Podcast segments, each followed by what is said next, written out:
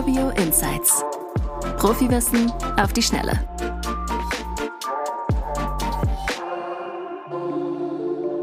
Herzlich willkommen zu dieser Folge unseres Insights Podcast. Mein Name ist Oliver, ich bin CMO und Geschäftsführer von Urbio und wenn du als juristische Person einen Kredit benötigst, dann bist du hier genau richtig. Heute sprechen wir mal über die Finanzierung von Lagerhäusern und welche Fallstricke hier für Investoren lauern. Das Konzept, das kann nämlich sehr lukrativ sein, wenn man dabei ein paar Punkte im Auge hat.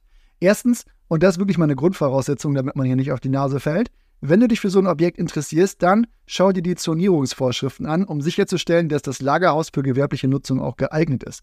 Ein Verstoß gegen die Zonierungsvorschriften kann zu rechtlichen Problemen führen und das ganze Konzept zu Fall bringen.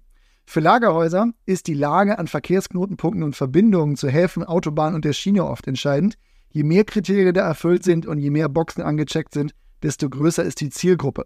Das ist auch ein Ansatzpunkt für die Marktforschung. Welche Nachfrage gibt es? Reicht das aktuelle Angebot hier schon aus? Gibt es vielleicht Leerstände, die darauf schließen lassen, dass der Markt auch gesättigt ist? All das sollte man im Blick haben.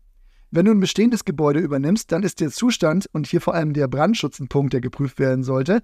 Das kann sonst ein teurer Fehler werden, wenn da Mängel festgestellt werden. Als nächstes werfen wir mal einen genauen Blick auf die Mietverträge.